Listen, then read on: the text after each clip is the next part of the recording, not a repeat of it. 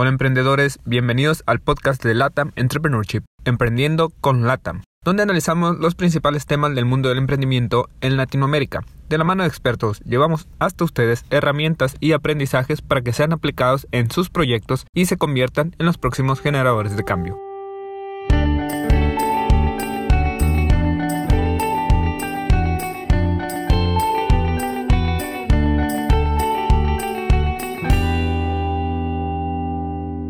Hola emprendedores, les habla Gabriel Navarro, bienvenidos a otro episodio de Emprendiendo con Lata. En esta ocasión tenemos como invitada a Vanessa Peña desde Ecuador. Vane es fundadora y directora del proyecto El Mundo de los Felices, es coach, trainer, speaker de liderazgo, eh, de desarrollo de equipos y crecimiento personal, pertenece al John Maswell Team, también es entrenadora en programación neurolingüística, especialista en autoconocimiento y manejo de emociones, terapeuta en flores de Bach. Tiene un máster en administración de empresas y licenciada en gestión de diseño y comunicación visual por la Universidad Federi Santa María de Chile. El día de hoy platicaremos con Vanessa sobre el tema inteligencia emocional en los emprendedores y profesionistas. Así que bienvenida a Emprendiendo con Latam, Vanessa. Hola Gabriel, qué gusto poder conversar contigo. Muchísimas gracias por invitarme a tu programa, a tu podcast. No, al contrario, gracias a ti. Pues para los que estuvieron en el primer congreso organizado por LATAM, vi el VIP, el Visión, Inspiración y Propósito 2020, que por cierto próximamente venimos por la segunda edición. Vane fue una de las conferencistas.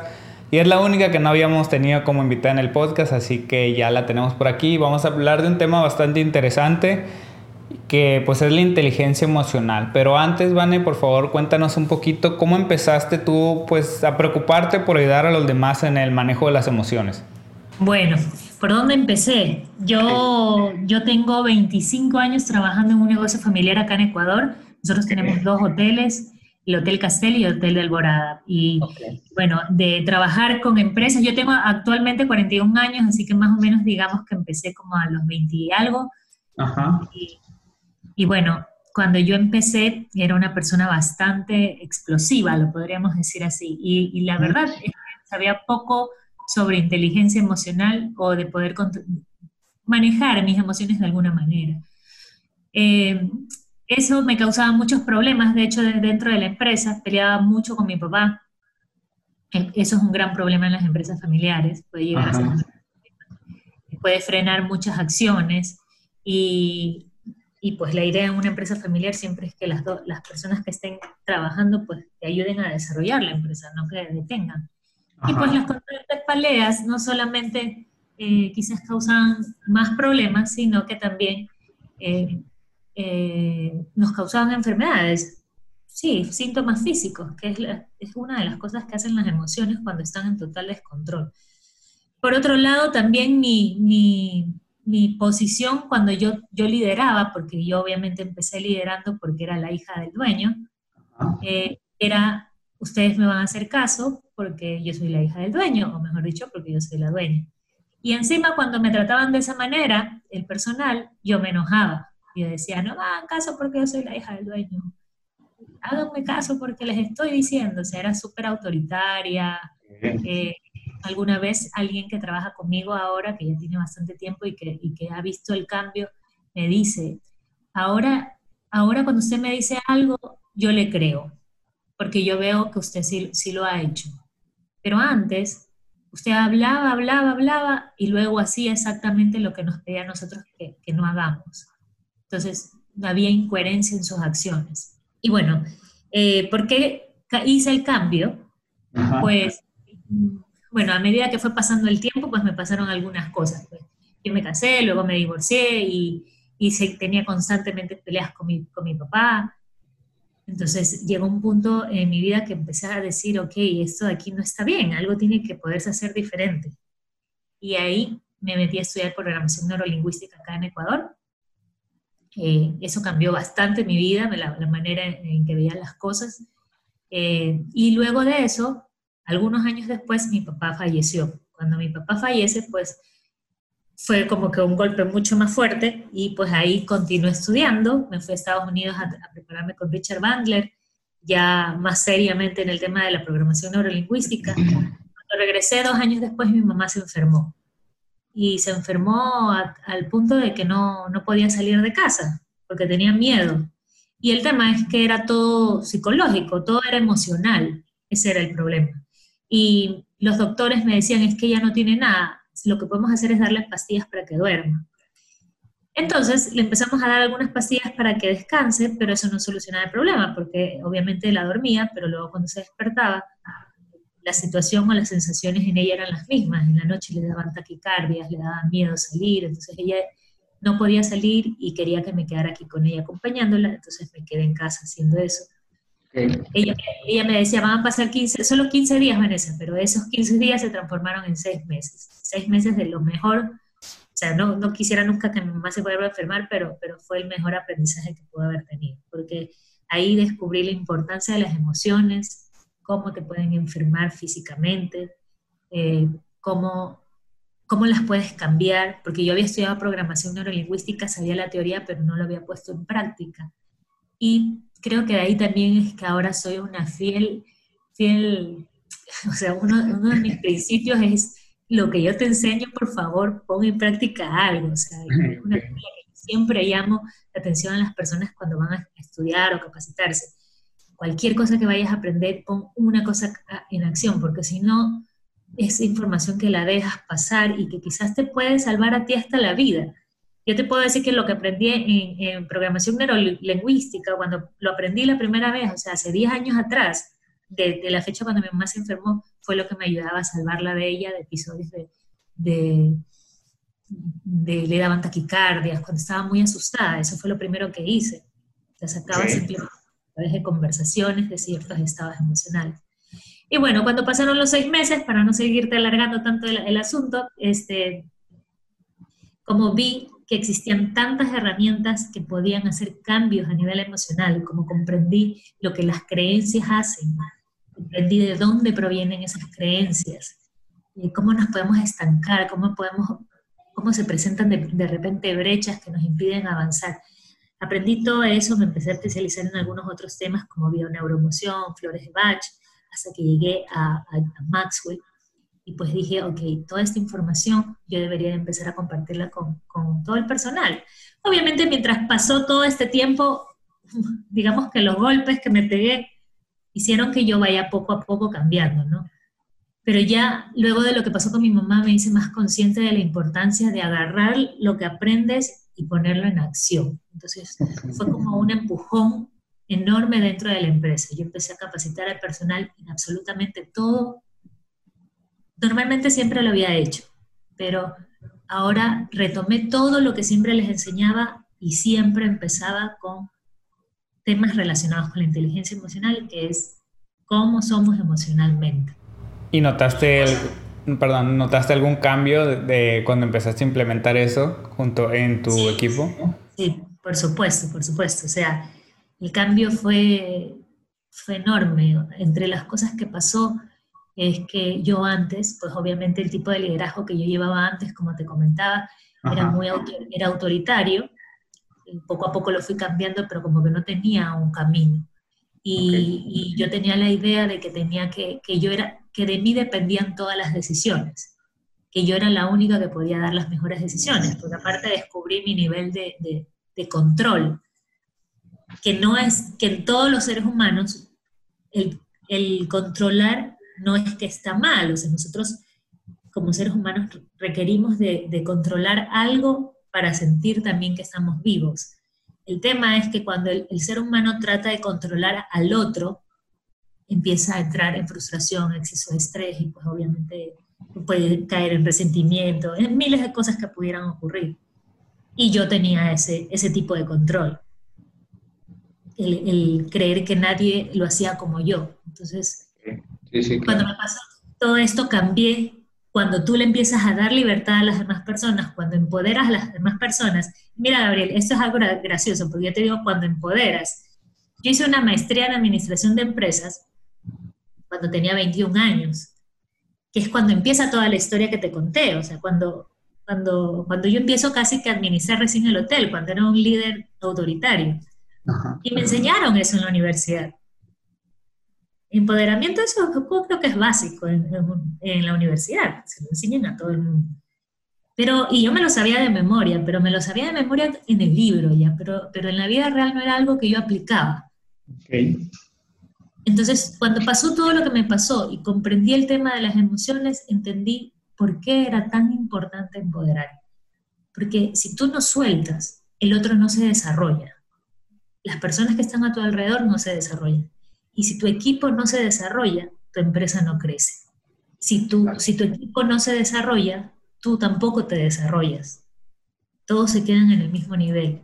Cuando tu equipo empieza a tener, eh, a sentir que tiene el poder de toma de decisión o el de crear, el de ingeniar nuevos productos dentro de la empresa, por ejemplo, diseñarlos eh, y, compartirlos, ellos empiezan a explorar y, por ejemplo, automáticamente, a medida que ellos van generando ideas, como las compartimos todos, es como que todos empiezan a empujar la idea, todos empiezan a pensar en hacer algo nuevo.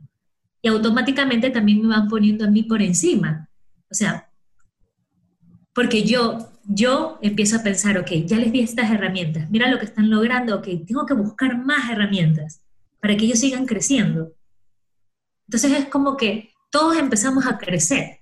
Y eso es una cosa que no, o sea, una cosa, bueno, aparte de ser excelente para la empresa, ¿no? Pero también te puede llenar mucho como líder, como persona, pues, y las personas que están en tu, en, tu negocio ya te empiezan a seguir y a considerar como líder porque confían en ti, porque ven que eres coherente en tus acciones, porque ven lo que haces por ellos, porque ven lo que haces por la, por la organización. Y ya casi ahí estás entrando en todos los niveles de liderazgo que, por ejemplo, te plantea John Maxwell.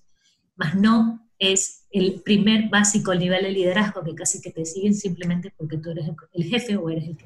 Excelente. Oye, ¿cómo surge el mundo de los felices entonces?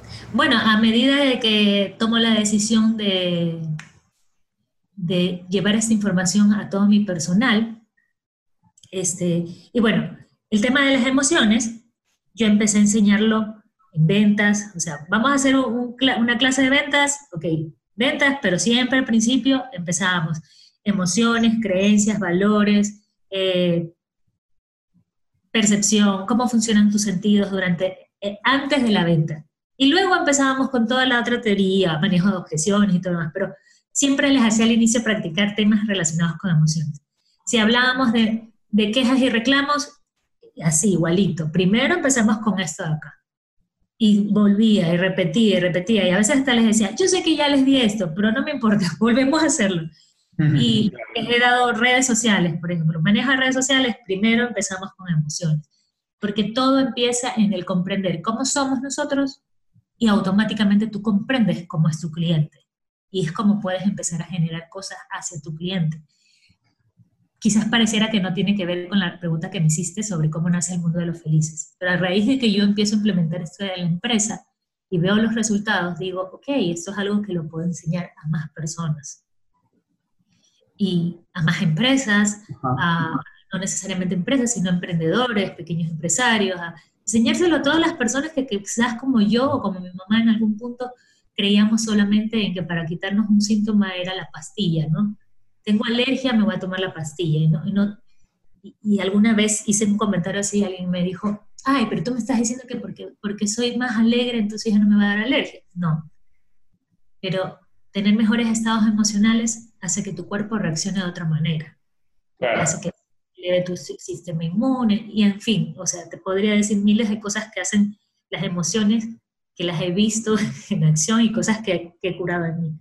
Entonces así es como decido empezar el mundo de los felices, porque dije, voy a crear algo para poder compartir ese conocimiento y que no solamente nazca de mí, sino que yo también me pueda juntar a, otras personas que tienen herramientas, conocimientos, historias. A veces las historias son tan importantes, Gabriel.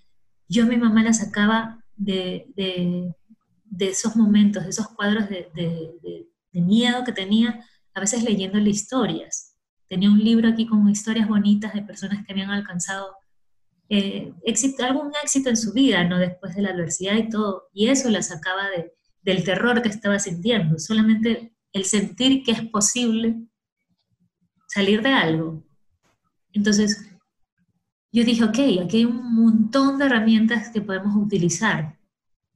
Y por eso el mundo de los felices. Hay personas que me dicen, ¿por qué no, no en tus redes no te llamas Vanessa Peña? Porque mi propósito es, yo quiero juntar muchas personas que tengan miles de herramientas y que podamos hacer que las personas en la sociedad puedan vivir mejor. En este caminar, hasta donde voy, porque estoy seguro que hay mucho más, he conocido tantas técnicas que tú puedes practicar y que mejoran tu, estado de salud, tu estado emocional. Y, sabes que una cosa, Gabriel, es que no son cosas que recién se han inventado. Son cosas de, de, de hace 40, 50, 60 años, que no, no se dicen libremente porque, porque por desgracia no tienes que pagar por ellas. Y entonces no es un negocio. Sí. Tú las puedes aprender, tú lo puedes hacer en tu casa, y, vives más sano y no tienes que gastar en tanta medicina.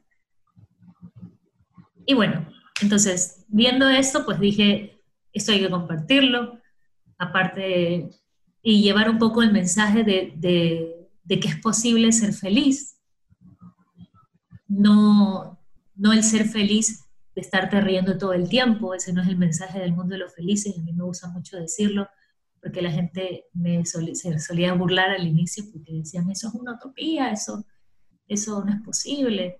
Pero no se trata de estar riéndote siempre. Eso no se trata del mundo de los felices. La felicidad va más allá. Es, es comprender que a veces tienes momentos de adversidad que son parte de tu felicidad. Claro. Oye, ¿y qué es la inteligencia emocional? Porque si bien es un término que muchos a lo mejor ya hemos escuchado más de una vez, pero muchas veces no, no, nos ponemos a pensar a lo mejor en, exactamente qué es la inteligencia emocional. Claro, mira, la inteligencia emocional de hecho es eh, esto, quien empezó a trabajar en esto fue por el año 1999, creo más o menos que es por Daniel Goldman. Y él define la inteligencia emocional como la capacidad del individuo de reconocer los sentimientos propios y ajenos, motivarse y manejar sus emociones de manera adecuada y los efectos en su comportamiento y en la relación con los, con los demás. Y bueno, desde mi punto de vista, desde el punto del, mundo de los felices, pues eh, yo lo llamo la autoconciencia, ¿no? Aprender a mirar hacia adentro, darte cuenta cuáles son tus creencias, cuáles son, tus, cuáles son las emociones que quizás se te repiten y sobre todo que al repetirse te impiden avanzar. Porque todo, todo el tiempo tenemos miles de emociones, todos pasamos por miles de emociones y las emociones están bien. Todas, necesitamos las emociones para poder, poder movernos. El tema es que a veces la sociedad, a veces en casa, nos enseña de que no tenemos que, sentir, de que está mal sentirme triste, de que está mal, eh, no te enojes. Hay personas que dicen, ¿por qué te enojas? Bueno, pues te enojas es porque algo te molesta y está bien lo, que hay que comprender más allá del no te enojes es por, el por qué me estoy enojando, para qué me estoy enojando y realmente vale la pena que te enojes por eso. Realmente eh, la única manera es gritando y creando un conflicto o existe otra manera de resolver problemas.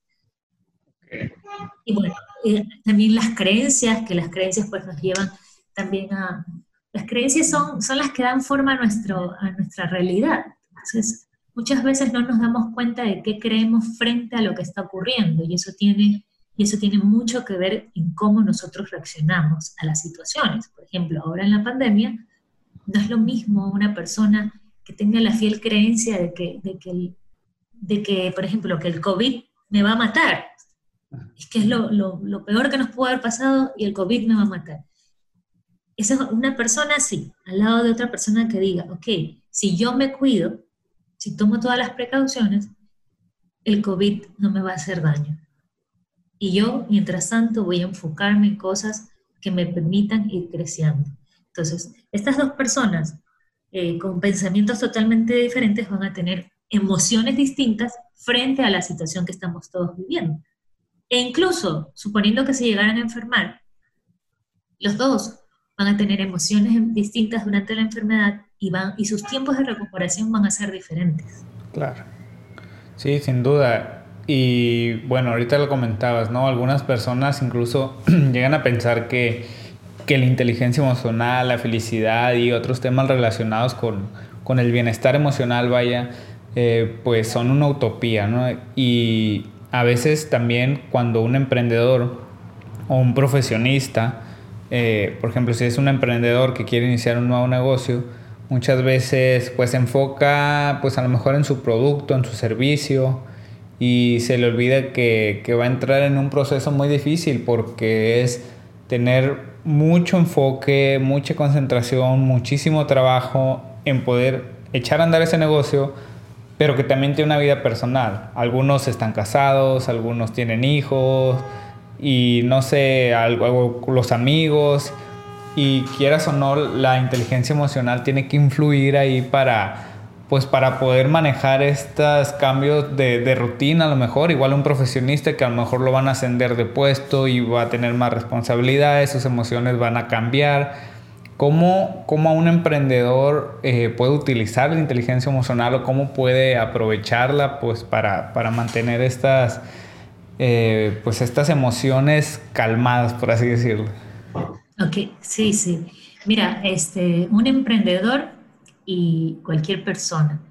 Sí, claro. Eh, yo siempre, siempre lo que digo es, y a todas las personas con las que trabajo, sesiones de coaching privadas y todo, eh, el tema emocional es, es, tan importante, Gabriel, porque a veces tenemos muchas ideas.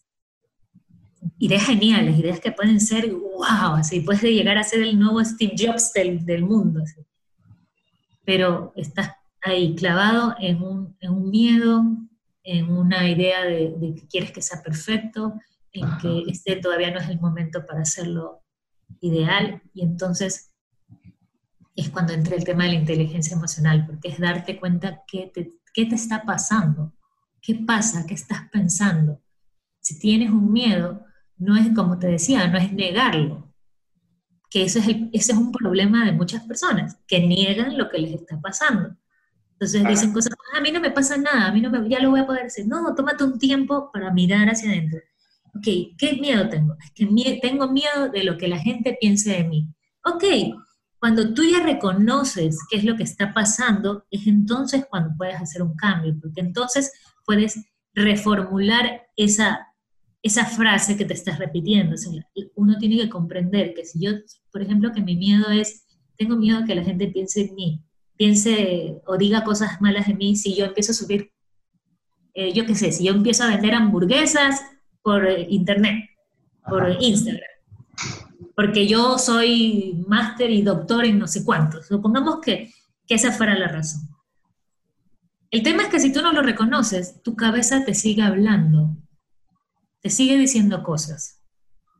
Y puede llegar a decirte cosas como, claro, ahorita quieres hacer hamburguesas y tú tanto que estudiaste, mira cómo no sirves para nada. O sea, hay cosas, la, la, las cosas que nos, solemos, que nos podemos decir pueden ser bien crueles. Y cuando, no, y cuando no lo reconocemos, es peor, porque es como que te, te metes en, un, en una funda llena de ideas que no te están ayudando a avanzar. Entonces, eh, para cualquier emprendedor, cualquier persona que quiera hacer un cambio en su vida, porque tú puedes querer eh, emprender en un negocio o puedes querer emprender un viaje o quieres, eh, quieres hacer un cambio en tu salud, yo qué sé, bajar de peso, subir de peso, quiero empezar a cambiar mi, mi outfit, vestirme de una manera diferente, quiero empezar, quiero mejorar la manera en que yo hablo. Para todas esas cosas, primero te tienes que dar, tienes que aceptar que tienes algo que quieres mejorar. Okay. Si no empiezas por ahí, no puedes hacer el resto. Porque si no, vas a decir, yo no necesito, no, si yo ya estoy bien, ah, sí, yo eso yo ya lo sé. Cada vez que dices, eso yo ya lo sé, estás limitando tu capacidad de aprendizaje. Claro, sí, por supuesto. Oye, ¿y cómo en, vaya, pues situaciones adversas como las que estamos enfrentando, tú ya comentaste algunas, por ejemplo, ahorita en el tema del COVID, pero tanto profesionistas como, como emprendedores de repente pasan por otras situaciones adversas donde hay un choque de emociones, por ejemplo las crisis económicas donde algunos emprendedores tienen que cerrar sus negocios, profesionistas son despedidos, y muchísimas personas que a veces a lo mejor ya tienen hasta muchos años trabajando en una compañía, de repente, y pasó ahora con el COVID, a lo mejor la enfermedad no los afectó, ellos no se contagiaron de este virus, pero la crisis que ha originado el estar en cuarentena, algunas empresas cerraron y a lo mejor personas que tenían años trabajando en alguna empresa se quedaron sin, sin un trabajo y sin un ingreso. Y pues esto se ha vuelto complicado y pues algunas empresas incluso pues eh, ofrecen ayuda psicológica para todas estas personas también para no entrar en, en una circunstancia como decías ahorita, ¿no? De miedo, donde tu sistema inmune incluso por estar estresado puede bajar y, tener más riesgo a contagiarte. Entonces son muchísimos factores, muchísimas emociones que, que, de repente sentimos. Te lo digo yo que trabajo en un hospital y que de repente dicen, ahí viene el paciente y lo van a traer por ahí y de repente pues son, es como que te, te saca de tu balance, ¿no? Entonces, ¿cómo, ¿cómo podemos, o algunas técnicas, no sé, que pudieras decir, ¿sabes qué? Pueden empezar con esto, alguna técnica de respiración, ¿qué, qué les puedes decir tú a todos? Pues, como le decía, no, no nomás es la inteligencia emocional, no es exclusiva de emprendedores o profesionistas, es para cualquier persona. Claro, sí. Bueno, quizás te podría mencionar algunas. Por ejemplo, eh, Primero quiero decir que este, esto que dices que las empresas ayuden a, las personas eh, con temas, temas emocionales y todo lo demás para poder superar esta etapa, pues me, parece lo ideal, ¿no? Claro. Yo pienso, y pues obviamente respetando las historias de todo el mundo, es, es que, no sé tú, pero yo desde que soy chiquita, desde, que, desde muy pequeña, me he caído muchas veces unas me han dolido más que otras. Y, el proceso, yo creo que a la larga es el mismo, o sea, es, nos caemos, nos golpeamos bien duro, luego de un rato nos levantamos, nosotros decidimos el tiempo que queremos tomar para levantarnos, que no es necesario que pasen años, podemos reaccionar inmediatamente, empezar a adaptarnos a lo nuevo, porque porque la vida continúa hacia adelante, o sea, a pesar de cualquier cosa que pase, si tú tienes 20 años trabajando en una empresa y de repente eh, la, empresa quiebra, o sea, en, el estado, en, en, lo que sucede ahora, basándonos en el contexto actual, ¿no? Ya sabemos que la empresa no es que, no es que te quieren echar, es, es que hay un problema y no puedes seguir. Entonces, puedes tomar la decisión de enojarte ¿sí? Esa es una opción, o puedes tomar la decisión de decir, ok, ¿qué puedo hacer al respecto? Que dependa de mí.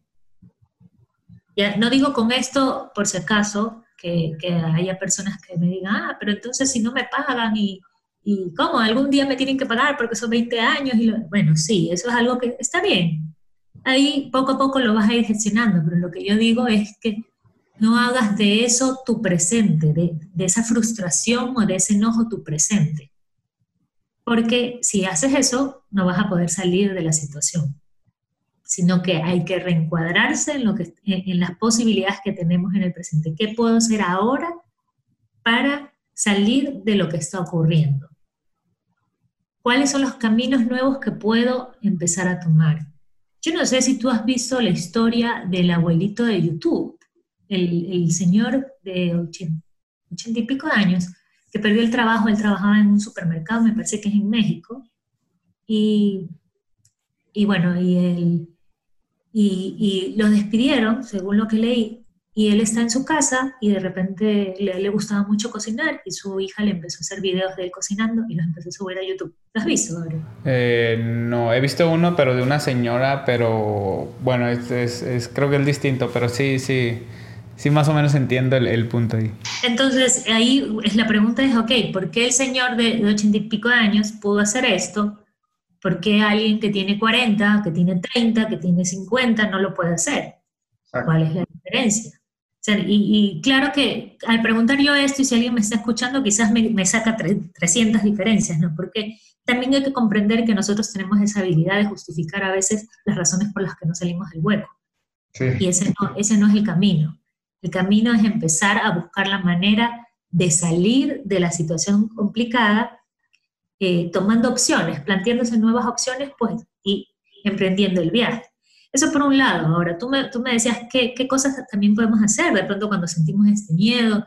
Yo recomendaciones que doy es eh, la respiración, ejercicios de respiración como lo que tú estabas diciendo, son perfectos. Yo hago en las mañanas, por ejemplo, algo, hago algo de Tai Chi, eh, ejercicios de respiración, me levanto a cuatro y media de la mañana, hago eso, hay personas que, que, meditan durante la mañana, eh, hay otras técnicas como el Feldenkrais que te ayuda a tener autoconciencia de los movimientos y que es excelente para tranquilizarte. Eh, otra cosa es eh, de pronto identificar dónde estás sintiendo el miedo. Las emociones por lo general las tenemos asociadas a imágenes, a olores, a, sonidos y dependiendo de eso tú puedes hacer cambios. A veces tenemos una película que, nos estamos pasando. tú me dices, ay, tengo miedo a, que me dé el COVID. A veces las personas pueden estarse imaginando que salen y, que va a venir un pocotón de gente con mascarillas, acercarse y le van, lo van a contagiar. Y se asustan solamente de esa idea. Entonces, cuando tienes esa imagen, lo que tienes que hacer es esa imagen, mirarla y empezar a bajarle las tonalidades. Si es que son unas imágenes muy brillantes, empezar a oscurecerla y quizás reducirla de tamaño, o sea, como que estás mirando una pantalla de televisión y de repente la empiezas a reducir, la pones en blanco y negro, la, haces chiquitita y la, la, botas hasta el final, hasta cuando ya desaparece por, por, completo de ti. Ese tipo de ejercicios que se pueden hacer eh, con la visión, con el oído, cuando escuchamos a veces, es que escucho que me dicen que, todo me va a ir mal, escucho de pronto a mi papá diciéndome, ah, que nada te va a salir, ¿viste? ¿Por qué tomaste ese trabajo? Ok. Y eso a veces a la gente lo frena. Entonces, si estás escuchando eso, empieza a bajarle el volumen. A ese momento en que estás escuchando, imagina que estás bajándole el volumen hasta que dejas de escucharlo. Pareciera que, que no funcionara, pero sí que funciona. Que lo pueden hacer cuando quieran. Entonces, una respiración, eh, estos ejercicios funcionan bastante bien. Eh, buscar soluciones, tratar de, plantearte eh, puntos de vista más optimistas. Una cosa que yo siempre digo, entender de que en la vida cuando tomamos una, cuando emprendemos algo, existe la posibilidad de que las cosas salgan bien o existe la posibilidad de que las cosas salgan mal. Pero es 50-50. A veces solamente creemos que va a salir mal. Y no es así. Puede salir cualquiera de las dos. Pero si tú encima tienes el concepto de que aunque salga mal, voy a ganar porque puedo aprender de lo que, del, del error y transformarlo en una nueva oportunidad para implementar algo nuevo, a ver si es que lo nuevo funciona, entonces siempre estás ganando. Por supuesto. Al final, tú nunca te estás perdiendo. Y eso también es un concepto que, por ejemplo, yo, yo siempre digo, Trata de pensar así frente a las cosas que tú emprendes. Y una cosa así que sí, Gabriel, eh, me parece primordial y que quiero mencionarla es la importancia de la fe, que también lo mencioné en, la conferencia de la TAM, la, importancia de la fe. Sin importar la religión que tengas, que creas realmente en que las cosas son, son posibles, de que, de que esa, eso que tú estás creyendo que a lo mejor no funciona, que no va a ocurrir, que no va a mejorar, pues sí que va a mejorar, pero no pierdas la fe no alimentes tus miedos. Si tú te pasas todo el día pegado al Facebook o a la televisión viendo malas noticias, entonces estás alimentando tus miedos. Alimenta tu fe. Quizás leyendo libros, libros que te ayuden, que te den ideas para salir adelante, quizás libros que te conecten a tu lado espiritual. Y reúnete con personas que tengan conversaciones que te agreguen valor, que te den ideas, que te ayuden a salir adelante, que te ayuden a pensar de que las cosas son posibles es de qué te alimentas. Y cuando hablo de alimentarte, no hablo solamente de la comida que entra por tu boca, sino todo lo que entra por tus sentidos. Totalmente. Oye, ¿y algunos consejitos que les puedas dar tú que, por ejemplo, dices, tienes los hoteles y, bueno, el turismo fue uno de los servicios pues más golpeados, ¿no? La gente dejó de, de viajar, de ir a lugares turísticos y demás. Entonces, ¿qué le puedes aconsejar a aquellas que están atravesando por un momento difícil en sus negocios o en sus trabajos porque ven que algunos compañeros se están contagiando, otros están siendo despedidos. ¿Qué les puedes aconsejar, eh, pues ahora sí que emocionalmente? Bueno, sí, igual todo lo que he mencionado les va a ayudar en el lado emocional, pero, pero de hecho, sí, yo, yo estoy en la industria que quizás ha sido una de las más golpeadas. Y, y todo lo que te he dicho son cosas que he hecho. Como te comenté hace un rato, yo no enseño lo que no he practicado. A mí me gusta enseñar y hablar de lo que yo he practicado. Eh, yo también a veces me la veo negra, negra, negra. Hay días en que de verdad he dicho, chuta, no voy a salir de esto, ¿qué vamos a hacer? Y me empiezo a preocupar por el personal, porque todos tienen familia y todo lo demás. Pero, pero luego recurro a la fe, recurro a mis ejercicios de respiración, recurro, recurro a buscar soluciones. Empiezo a, a pensar, ok, ¿qué no estoy haciendo? ¿Qué, qué, qué está faltando para esto mejorarlo todavía? Porque lo que necesito es que los clientes regresen, ¿verdad? Esa es una de las cosas que necesito. Y, pero no necesariamente eso va a depender únicamente de mí. Estamos haciendo muchas cosas para, para que ellos sepan que nosotros estamos ahí.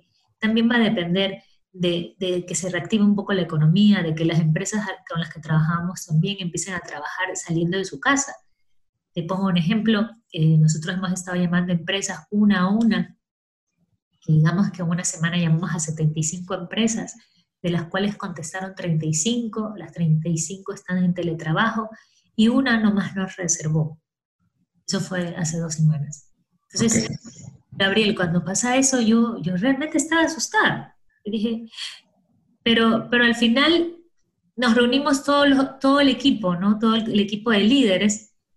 Y hasta en el momento en que yo, como que, yo ese día me acuerdo que yo sentí miedo. Y yo dije, y se dieron cuenta. Y todos me dijeron, Vanessa, tranquila, sí vamos a salir de esto. Vamos confiando, sigamos haciendo lo mismo. Y ahí, por ejemplo, mi hermano me dijo eso también. Vamos a seguir haciendo lo que estamos haciendo que sí vamos a salir. Y todas las demás se unieron en este mismo concepto que te estoy compartiendo. Entonces, aquí uniendo un poco a lo que dije al inicio, en esos son los momentos en que me doy cuenta que todo, lo, todo el cambio que yo hice cuando mi mamá, por ejemplo, se enfermó y empecé a enseñar de liderazgo, empecé a enseñar todas las cosas de emociones y todo, me sirvió. Porque si yo no le hubiera enseñado eso a mi equipo de trabajo presente, quizás el el presente presente en solución de los problemas que tenemos actuales sería mucho más estresante. Claro. Ahora, si, tú has sido de esos líderes que quizás como yo era súper autoritario y entonces sientes que no tienes el, el, respaldo de tu equipo y de pronto te sientas aislado, está bien, porque lo importante es que ahorita te des cuenta de, de los errores y empieces a trabajar de otra manera.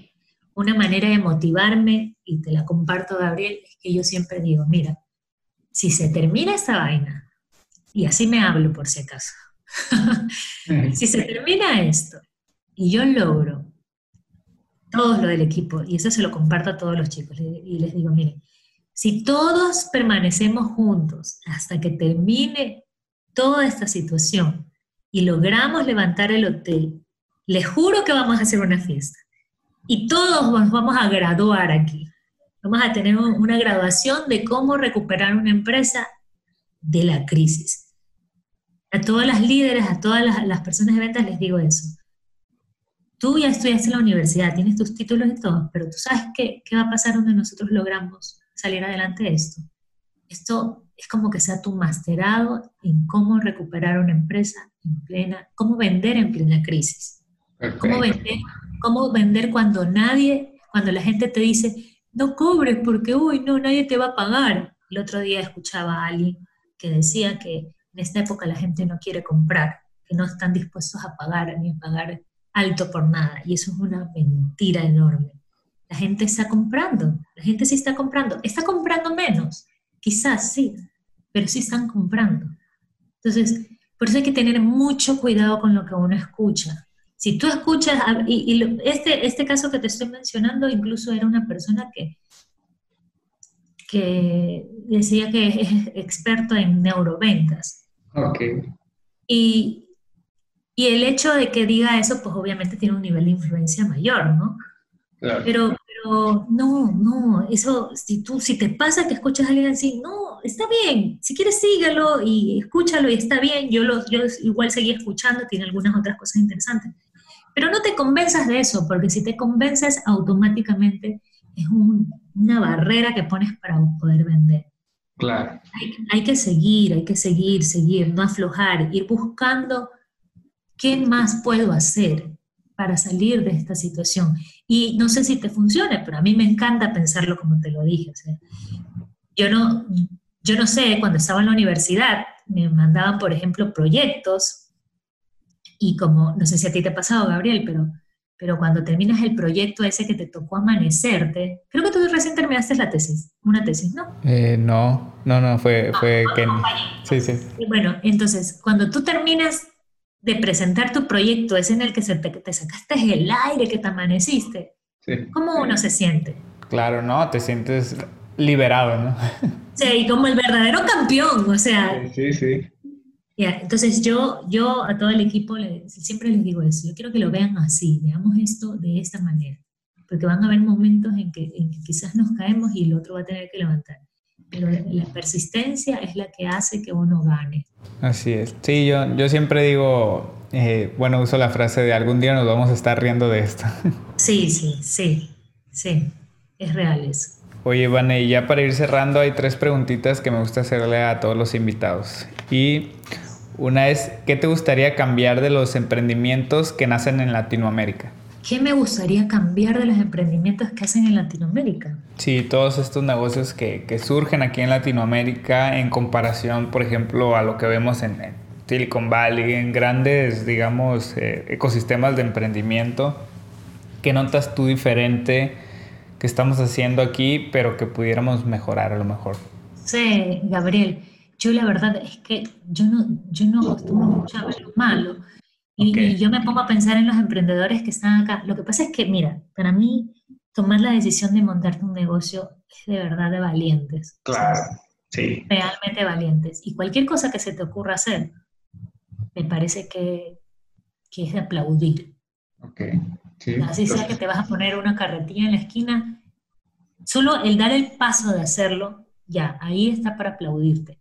Ahora, sí creo que, en esta época pues, hay que tratar de, innovar, de, usar elementos tecnológicos, pero también creo que a veces cuando nos ponemos a pensar mucho en eso, no haces nada. porque de repente dices, es que no tengo plata para hacer eso. Y no, no, lo importante es que hagas, que empieces, porque es la única manera en que nosotros podemos ir creciendo como sociedad, principalmente en Latinoamérica. Y sabes qué, quizás hay una cosa que sí me gustaría. Sí me gustaría que, que mejore el liderazgo dentro de las empresas. Sí me gustaría eso, que es lo que, la razón por la que, de la existencia del mundo de los felices también. Me gustaría mucho que, que los líderes, eh, que, que, mejoren su liderazgo, que sea un liderazgo y una influencia que, de, de personas que tienen coherencia entre lo que dicen y lo que piensan que dentro de la empresa se fomente la inteligencia emocional, porque creo que cuando se fomenta la inteligencia emocional en la empresa, mejoran las interacciones personales dentro de la empresa, la cultura de la empresa y automáticamente también todas las personas que están ahí van y, y esparcen eso en sus familias. Entonces, cuando sucede esto, vamos mejorando el mundo. imagínate, es como una cadena de personas con deseo de crecer, personas criticando cada día menos al otro, porque yo ya sé que el otro también es un ser humano con emociones, creencias, pensamientos y razones por las que toma ciertas decisiones que no necesariamente lo transforman en un ser maligno, sino más bien es una persona que puede ir cambiando y solucionando cuando se hace consciente de qué es lo que está viviendo. Entonces, quizás eso y eso ayudaría a que tengamos mejores líderes también. Claro, sí, sí, sin duda, totalmente de acuerdo en esa parte. Oye, ¿y cómo te imaginas los emprendimientos del futuro? Wow, sabes que yo, yo soy una fanática con ese tema, ¿no? Este, porque, porque, y también le he enseñado a mi personal desde hace muchos años, eh, sobre qué va pasando, ¿no? Porque yo a veces les, yo les decía, yo a todos, a todos, a todos, imagínate en un hotel, yo a todos les he enseñado sobre redes sociales desde hace dos, tres años. Les he enseñado a manejar el Instagram, el Facebook, a tomar fotos, eh, cómo funciona, les he explicado. Y, y, al principio tenía mucha resistencia. Eh, no querían aprender o a veces como que, ay, no, ya, como que les decía, mira chicos, en el futuro no van a haber recepcionistas, quizás no hayan camareros. Esos puestos a lo mejor desaparecen, porque quizás sean reemplazados por un, por un robot. Y yo lo que estoy buscando es que ustedes empiecen a, a enamorarse de la tecnología, quizás por el lado más sencillo, para que no sea para ustedes difícil luego irse adaptando a la tecnología que va apareciendo. Y de ahí, y de ahí hasta me puse a buscar. Si tú te metes a Google, tú puedes decir cuáles son los, los trabajos del futuro, ¿no? Y ahí es súper interesante las cosas que hay, porque por ejemplo, habían cosas relacionadas con los psicólogos. El psicólogo, el psicólogo que existe ahora, pues va a haber especializa, especializaciones como de depresión relacionada con, con, la exposición en redes sociales, supongamos. Entonces, yo me quedé ese es un ejemplo, ¿no? Pero, pero de ahí me quedé pensando, ok, sí, pues no, a medida que va avanzando, como van apareciendo quizás ciertas tecnologías que pueden reemplazar a las personas, pero esas personas, pero si aparece un, un robot que tiene que estar eh, en recepción, por ejemplo, yendo al hotel, o un robot que agarra las maletas de los clientes para llevarlas a la habitación, va, va a aparecer quizás un, un especialista en mantenimiento de robots para hoteles sí, sí, sí. Entonces empieza a modificarse el, trabajo. Y no necesariamente es, ese trabajo va a ser ocupado por alguien, eh, por, por alguien que ahora es un niño, ¿no? Quizás sí, pero si ahora nosotros los que estamos adultos tenemos la tendencia a siempre ir aprendiendo, a unirnos, aunque nos cueste a veces un poquito más a la tecnología, pues quizás podamos también llegar a, a tener algún puesto en donde también esté la tecnología y no nos quedemos reservados. Eso un poco. Claro, ¿no? Qué buena, qué buena iniciativa has, implementado porque muchos a veces hasta son celosos, ¿no? Decir, quiero que, que estén aquí por siempre porque pues a lo mejor esta persona es muy buena en recepción, da muy buen servicio, pero como tú dices, no sabes de la noche a la mañana de repente, pues como lo que pasó, ¿no?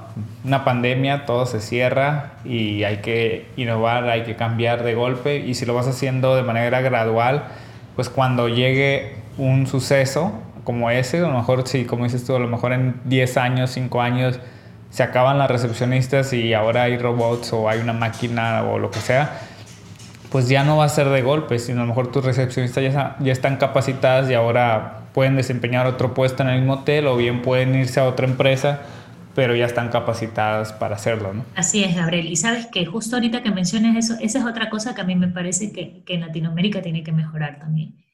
Y que es que la empresa, la gente no tenga, los, los jefes no tengan miedo de capacitar a su personal. Exacto, sí, sí, es otro. Ese sería un tema para un capítulo completo, yo creo. Sí, sí, sí, que capacitar. Y también, si es que nos escuchan personas que, que, que, trabajan en una empresa, que no estés esperando a que te capaciten para, para aprender. claro, eso es otro. Constantemente ve, ve capacitándote en cosas relacionadas a tu propósito de vida. ¿Qué, qué, cuál es el legado que quieres dejar en algún momento? Y bueno, anda escogiendo aquellas cosas que crees que pueden ir apoyando ese propósito de, vida.